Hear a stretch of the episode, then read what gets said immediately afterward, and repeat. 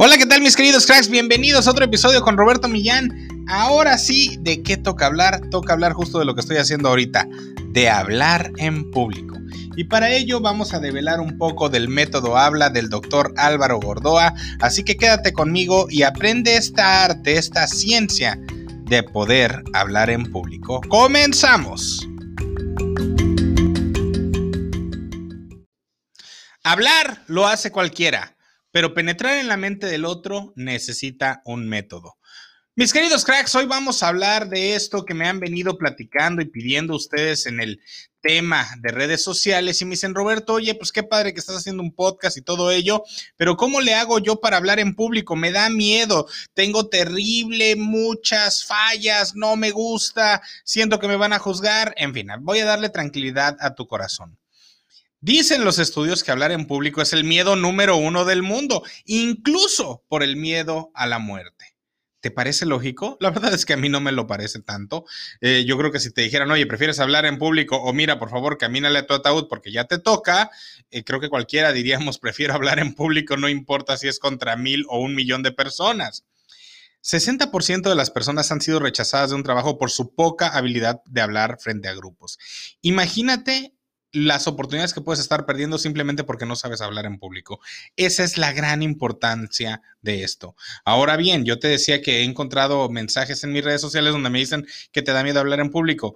Para darle tranquilidad a tu corazón, ese miedo se le conoce como glosofobia y no eres la única persona del mundo que lo sufre. De hecho, tres de cada cuatro personas sufren ansiedad por hablar en público más las mujeres que los hombres, debo de decir, ya que los hombres somos más propensos de pedir ayuda, las mujeres no, sobre todo en el tema de hablar en público, porque no quieren ser juzgadas tal vez por sus contrapartes o alguien más, entonces cuesta algo, pero vamos, el 75% de las personas les da miedo, nos da miedo hablar en público, no crees que a mí no me da.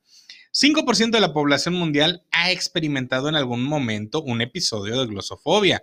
Y, si no me crees, vamos, quiero que recuerdes la última vez que estuviste tal vez en una boda, en un cumpleaños, en una Navidad, en un algo, donde alguien llegó y te dijo, oye, por favor, unas palabras para los novios. Y tu chin, unas palabras para tu hermana, unas palabras para todos en la mesa.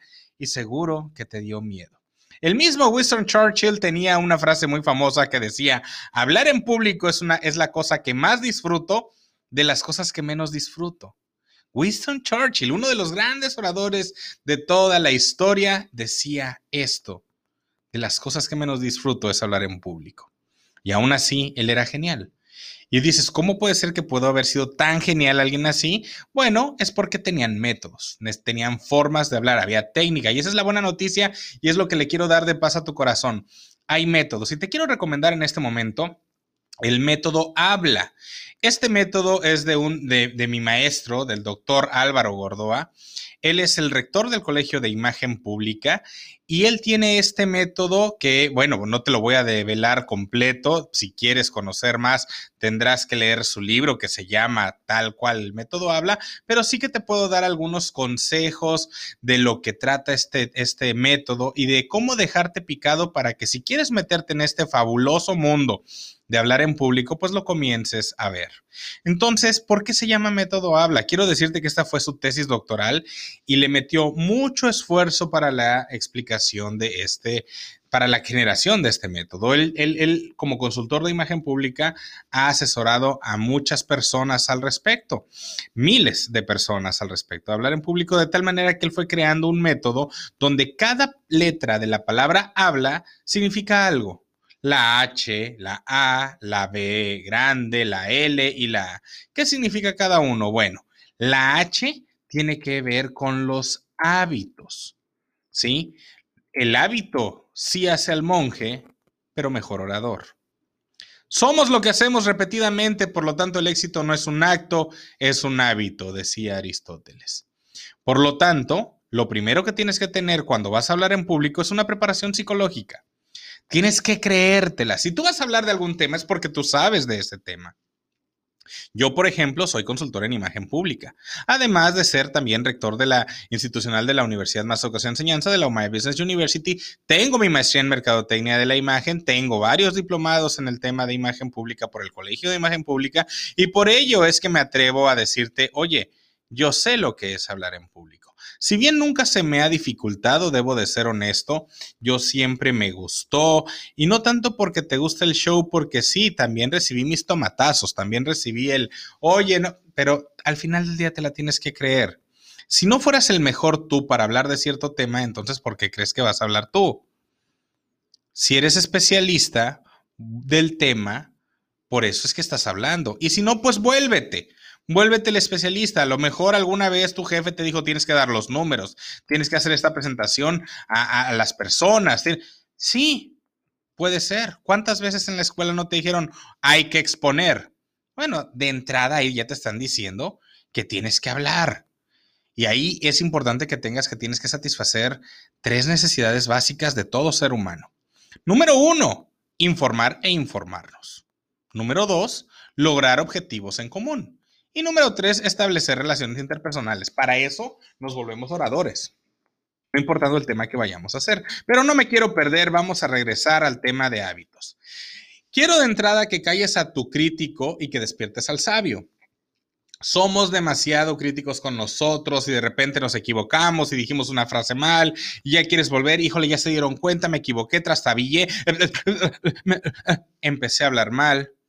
Y espérate, no eres el único, el público también se equivoca, cualquiera de ellos, y en ese momento lo subes con tu a ti a hablar en público, si lo pones frente a una cámara, si lo pones frente a un micrófono y le dices, por favor, platícame algo, lo más seguro es que se equivoque son pocas las personas que tienen esa naturalidad para hacerlo. Por lo tanto, no te preocupes. Calla ese crítico, interno y despierta al sabio. Ten en cuenta que al final del día, por algo tú estás ahí y por algo tú al estar arriba, ya te puedes sentir que estás bien en todo lo que vas a armar. Sentirnos vistos saca lo mejor de nosotros. Acuérdate cuando de niño le decías a tu mamá, oye, por favor, venme a ver porque tengo mi torneo de taekwondo o de karate. Y le echabas más ganas. Mi papá en paz descanse, el último partido que vimos en vivo de él cuando llevé a mi hijo, eh, dio un partidazo porque él se, se veía, decía, híjole, me está viendo mi nieto. Entonces realmente el ver, el ser, el sentirnos vistos saca lo mejor de nosotros, por lo tanto, no te compares con los demás. Practica tu fórmula de inicio. Find a friendly face, FFF, es decir, busca esa persona que está sonriéndote. Trata de tener un anclaje. Revista tu apariencia personal. El doctor Gordon constantemente habla de la psicología de la ropa y más en estos tiempos de pandemia. Seguramente ya has sufrido tal vez los primeros días de, de encierro. Decías qué rico es andar en pants y en pijama, pero hoy buscas cualquier pretexto para vestirte porque sabes que te vas a sentir mejor. Cuando yo me refería al find a friendly face o busca a la persona amigable, es que cuando estás en una plática, imagínate en esa plática en la boda o en una conferencia o en una sesión con un cliente. Si te centras en la persona que te está haciendo muecas feas, te va a poner más nervioso. Sin embargo, si te centras en las personas que te están sonriendo y que te están poniendo toda la atención del mundo, te va a sentir y te va a dar mucha más seguridad. Céntrate en ellos, encuentra esa cara amigable dentro de la reunión. Roberto, es que lo que me da miedo es hablar en público frente a un micrófono, frente a una cámara, porque ahorita todo se trata de estar enfrente de estos medios. ¿Qué hago? De entrada, nuevamente, no te compares, tranquilo. Imagina el lente de la cámara como una persona y sonríele. Si alguien te está grabando, no le sonría solamente al lente, sonríe a la persona que está atrás del lente. Esto es un tema de hábitos, que empieces a generar todas estas eh, trucos que te estoy mencionando, pero además que tengas una preparación física cuando te toca hacer esto, que duermas bien. Si puedes, si puedes, perdón, hacer ejercicio por la mañana antes de tu presentación o de tu grabación, hazlo. Estírate, calienta, toma agua, libera la ansiedad llévate algo para agarrarte y evitar catalizadores de ansiedad. Por ejemplo, eh, si tú estás haciendo una presentación en línea y tal vez tienes tu, tu laser point y eso te permite ir cambiando de diapositivas mientras vas hablando, te va a ayudar mucho y te va a dar eh, seguridad de que estás agarrado de algo. Ten cuidado con lo que comes y con lo que bebes. Al final del día, algo que te va a pasar en cuestión física es ansiedad. Controla la ansiedad. La ansiedad se da porque se libera adrenalina y esto lo tenemos que conocer. Entonces, si libero la, adrenalina, mi cuerpo lo está liberando, bueno, la adrenalina se libera y es muy buena si un perro te va persiguiendo, ¿no? O sea, tal vez vas en la calle, se soltó un perro de una vecina y te empieza a perseguir, bueno, la adrenalina le va a dar toda la fuerza a tus, a tus piernas para que salgas corriendo, pero la adrenalina no va a ser buena para hablar en público o para grabar un video o para grabar un podcast. Por lo tanto, ciérrale la llave a la adrenalina. ¿Cómo lo haces? Respira y sonríe. Uno, cuando suelta adrenalina nuestro cuerpo, tendemos a desoxigenizarnos. Se nos va el oxígeno de una manera regular porque la sangre fluye hacia las extremidades. Por lo tanto, si tú respiras, vas a oxigenizar tu cuerpo nuevamente, de tal manera que vas a empezar a devolver la normalidad. Y al sonreír, el cerebro no sabe por qué estás sonriendo. Por lo tanto, si no sabe por qué estás sonriendo, pero te siente que estás sonriendo, va a decir, bueno, entonces no estás tan nervioso. Y si no estás tan nervioso, entonces ¿para qué gastó adrenalina? Dejo de gastarle. Entonces le estás cerrando la llave la adrenalina. Todo esto, queridos amigos, no es otra cosa que generar hábitos. Tienes que generar hábitos de respirar, tienes que generar hábitos de sonreír, tienes que generar hábitos de creerte, de tener pensamientos positivos. Tienes que generar los hábitos de conocer a tu audiencia. ¿Cuántas personas hoy se conectan a videollamadas y ni siquiera saben con qué público se van a enfrentar? Y esto definitivamente va a manejar mucho el qué dices y cómo lo dices. Por lo tanto, es muy importante que conozcas eso. Muy importante que conozcas la forma de eh, prepararte para estas reuniones, para esta forma que vas a hablar en público. Es importante que conozcas a tu audiencia, es importante que conozcas el ambiente, es importante que sepas si es una videollamada, si es en público, es presencial, cómo es y con quiénes vas a hablar para que entonces el cómo digas las cosas sea más entendible o incluso pueda ser incluso con palabras más domingueras, ¿no? Quiero decirte también para que le tengas un poco menos de estrés que el 98% de lo que digas se va a olvidar. Esto lo dice Badley desde 1999. 98% de lo que digas se va a olvidar. Por lo tanto, es importante que tengas claro el tema de qué vas a hablar, el objetivo de qué es lo que tú quieres lograr con este discurso, con esa charla, y qué quiero que la gente recuerde. Y cuando llegues a esta tercera pregunta, qué quiero que la gente recuerde es lo que vas a repetir constantemente durante tu charla. Nuevamente, ten el tema, ten tu objetivo y qué quieres que la gente recuerde. Por ejemplo, si yo dijera que quiero que cuides el agua, pues constantemente te estaría diciendo ciérrale la llave durante mi presentación. Entonces, ¿qué es lo que tú quieres lograr? ¿Cuál es el objetivo que quiere? Entonces la gente va a decir, oye, ¿de qué te habló Roberto? Pues te habló del agua. ¿Y qué te dijo? Que le cierra la llave, que es importante. Esas son las dos preguntas que tienes que contestar. ¿De qué te habló? ¿Y qué te dijo? De esa manera, tú lo vas a encontrar. Créeme que como mejor hábito no hay otra cosa que las 3P. Practica, practica y practica. Siempre va a ser mucho mejor que llegues a un lugar donde hayas ensayado un discurso, vamos, hasta saludar a alguien merece un tema de, práctica. Si tú llegas y nada más, hola, este, mucho gusto, este, soy, soy Roberto y trastabillas hasta para saludar, en lugar de decir, hola, ¿qué tal? Soy Roberto Millán, ¿cómo estás? Ya tienes incluso una práctica. Entonces, al igual que todo, de entrada, el mejor de los hábitos es todo este tema que te platiqué, preparación física, que tengas claro tu objetivo, tu tema, qué quieres que la gente recuerde de ti. Y por supuesto que vale mucho la pena si vas a hacer en un lugar, digamos, si es una presentación en línea, si es una presentación presencial, va la redundancia, que tú tengas el control de la presentación y que no tengas que estar diciendo, siguiente, la que sigue. No ahorres en diapositivas no te las cobran. Puedes usar todas las que quieras. El, problema es que, oye Roberto, es que yo leí que no puedes tener más de 25 diapositivas. Sí, si las tienes recargadas, no más de 25. Pero si son diapositivas que son ligeras y que solamente tienen una frase, oye, eso sí se vale y se lo puedes hacer. Por lo tanto, aquellos apoyos visuales te van a servir, pero en esos apoyos visuales menos es más. Revisa con anticipación el equipo que vayas a utilizar. No te agarre la sorpresa de que permíteme, es que dónde comparto pantalla. Este, no. Trata de tener siempre el control, trata de no leer la estrella, eres tú, estás hablando tú, por lo tanto lo demás no es otra cosa que un mero apoyo visual.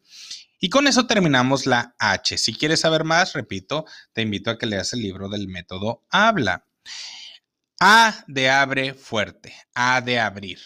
Bueno, ¿cómo no debes de abrir? Vamos a empezar por ahí. Cuando tú vas a empezar un discurso, ¿cómo no debes de abrir? Saludando. Hola, o, con típicos clichés, ¿no?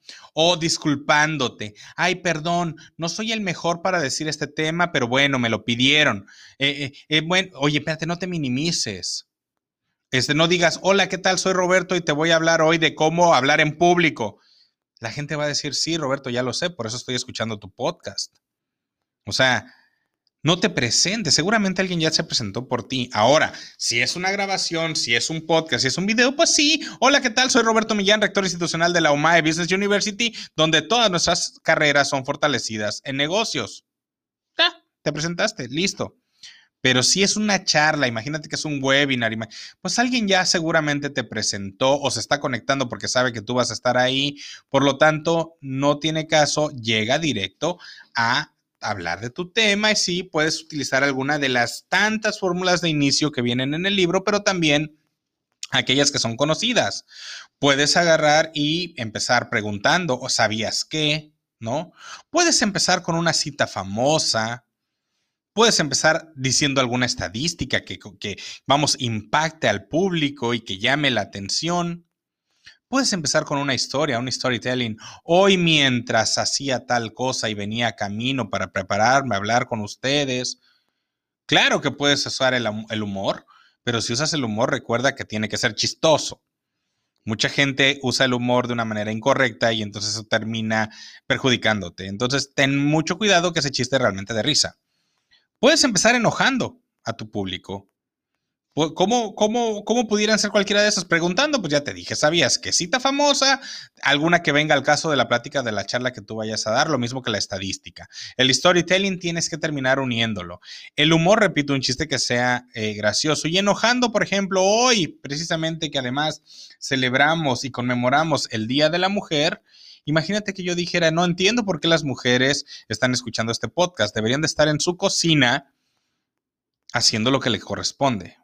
Guardo silencio, seguramente si hay alguna dama ahorita ya se enojó y voy a decir, nada más absurdo lo que acabo de decir y que lamentablemente todavía mucha gente piensa de esta manera. Al contrario, son base fundamental de toda nuestra economía y de los avances que tenemos hoy en día, bla, bla, bla, bla, bla. Pero primero enojé. ¿Y entonces qué es lo que pasó cuando te hice enojar? Entonces capté tu atención. Te hablaba del storytelling. El storytelling, ¿qué es lo que va a hacer? Va a ser deleitar una imaginación. Y nuevamente capto tu atención.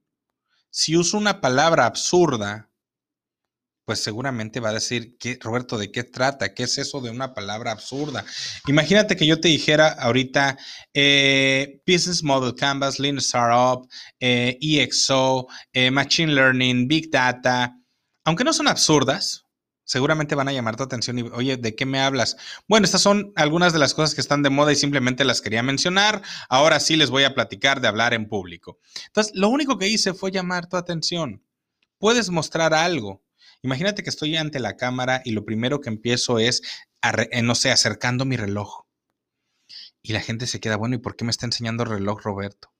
Y después de unos 10 segundos digo, es hora de arrancar. Finalmente ya te llamé la atención. Eh, puedes utilizar técnicas como flashback, puedes utilizar tu propia frase mágica, esa que te decía que vas a estar repitiendo a cada rato. Entonces, imagínate que tú comiences diciendo 34.675 litros de agua.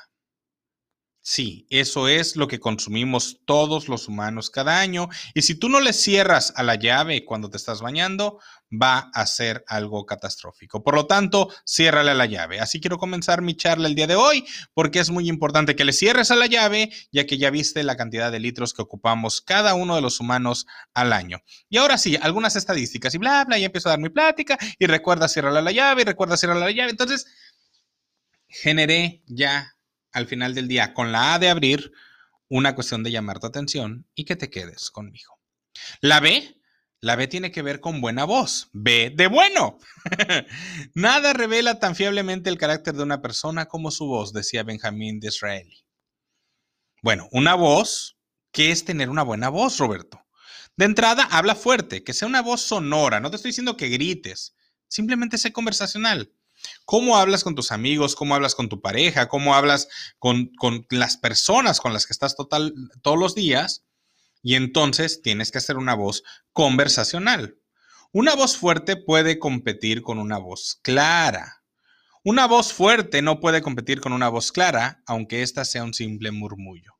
Confucio. Al final del día, abre la boca. Si estás viendo esta transmisión, porque también la estoy subiendo a mis redes, y en este momento estoy grabando el podcast y me estoy grabando también en video. Si ves esta grabación, te vas a dar cuenta que número uno, el micrófono lo tengo a 45 grados de mi boca, que es la posición correcta para colocar un micrófono. De esa manera no vas a popear. A diferencia que si ahorita estoy hablando de frente al micrófono como lo estoy haciendo, seguramente notaste un cambio. Entonces, ten cuidado con tu voz. Ten cuidado cómo acomodas el micrófono. Ten cuidado cómo le hablas a los demás. El secreto de una buena voz son los ritmos, los tonos y las pausas. Ritmo, tonos y pausa. El ritmo es qué tan rápido estoy hablando o qué tan lento comienzo a hablar. Es decir, la velocidad a la que yo voy a estar hablando. Normalmente vas a estar hablando en una velocidad estándar, como conversas, repito, conversacional. Pero si de repente quieres enfatizar algo, vale mucho la pena que lo hagas lento. O vale muchísimo la pena que empieces a hacerlo más rápido. Y entonces eso va a incrementar tu volumen y tu tono de voz va a ser más alto. O puede ser más bajo si lo alentas. Y el tono entonces va a enfatizar. Es como ponerle negritas a una palabra. Las pausas son muy importantes. Lo que voy a decirte ahorita realmente es importante. Eso es una pausa. Entonces, ¿cómo puedes ayudar también a tu voz? Hidrátate, tápate, ¿sí? Si está fresco, no grites, no, no lastimes tus cuerdas bucales. O sea, trata de empezar a, hablar con el diafragma. Si no sabes de qué te estoy hablando, métete un poquito a YouTube o algo. checa muy bien si estás hablando con tu garganta y que te la puedes estar lastimando o si estás hablando desde abajo. Cuida tu salud respiratoria y auditiva, tu salud digestiva calienta. ¿Y qué me refiero de calentar? Las personas que cantan, las tienen muchos do, re, mi, fa, y estar así hablando y haciendo cierta cantidad de ejercicios para efectos de que las cuerdas vocales, valga la redundancia, se calienten. Y entonces de esa manera puedan fluir más tus palabras. Duerme, no fumes, haz ejercicio cardiovascular. Todo ello va a impactar directamente a tu voz y va a ser agradecido. Ahora vámonos con la L, la L del lenguaje. ¿Lenguaje de qué? Lenguaje corporal. El cuerpo habla parado, sentado, caminando, cuando se mueve. Hay que cuidarlo. Hablando de comunicación, el 7% de las palabras tiene que ver, el 7% tiene que ver con el contenido de las palabras. ¿Qué quiere decir? Que mientras yo no te diga lo que tú quieres escuchar, simple y sencillamente no importa lo que te esté diciendo. Es como cuando vas en el coche y tienes este medio de, compañía llamado radio y escuchas un spot que dice, venta nocturna este fin de semana. Hasta volteamos. ¿Por qué? Porque captó nuestra atención. Por lo tanto, 7% tiene que ver con el contenido de las palabras en un concepto de comunicación. Tono de voz tiene que ver con un 38%. Y si no me crees, cuando hablas por teléfono con alguien, Tú, si lo, tú sabes cómo está esa persona. Sabes si está triste, enojado, acelerado, dormido. En, o sea, tú sabes con el tono de voz cuál es su estado de ánimo. Y comunica en un 38%. El lenguaje corporal comunica en un 55%.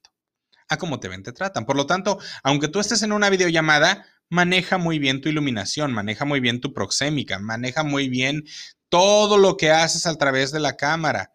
Oye, es que no tengo buena cámara. Oye, por favor, hay muchísimas aplicaciones como por ejemplo Irium, creo que se llama, que puedes utilizar la cámara de tu celular, que seguramente es mejor que la de tu computadora, o bien puedes invertir en una cámara digital. Al principio de la pandemia te puedo creer que te agarraran con los dedos en la puerta, pero hoy, un año después, yo creo que ya tienes que haber invertido mejor en tu equipo. Por lo tanto, el lenguaje corporal va a contar mucho. Si puedes hacer las pláticas, que sea eh, esas, esas juntas, esas videoconferencias, o sobre todo si tú tienes que hablar en público, trata de hacerlo de pie. No lo hagas sentado. Te vaya a dar muchísimo.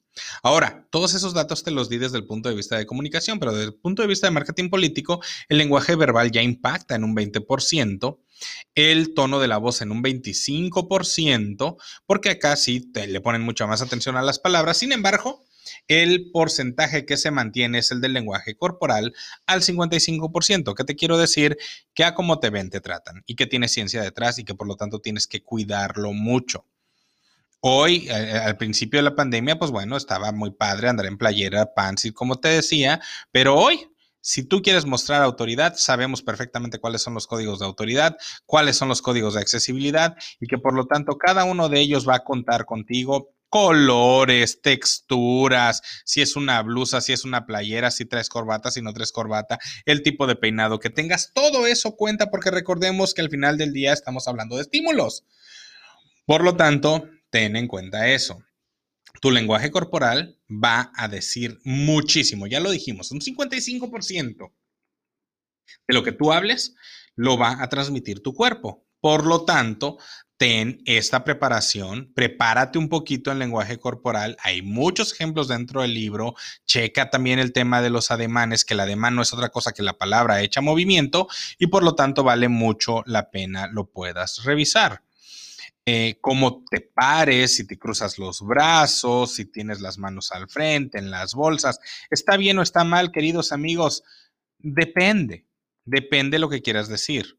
Repito, los ademanes son la palabra hecha movimiento y al final del día lo que tiene que pasar es que debe de corresponder a la palabra.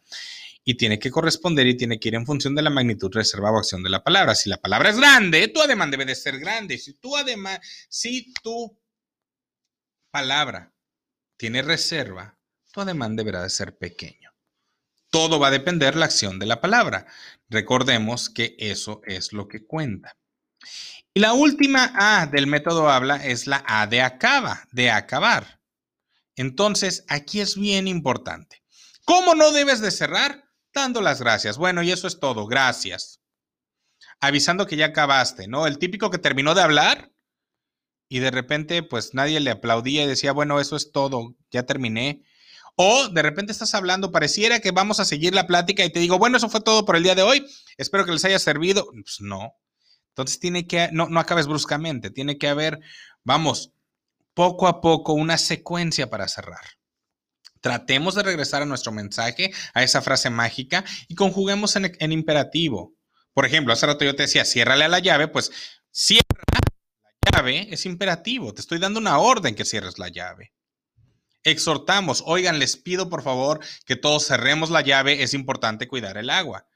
Emociona, porque si todos nosotros nos ponemos las pilas de cuidar el agua, entonces va a ser mucho mejor para nuestras generaciones que vienen.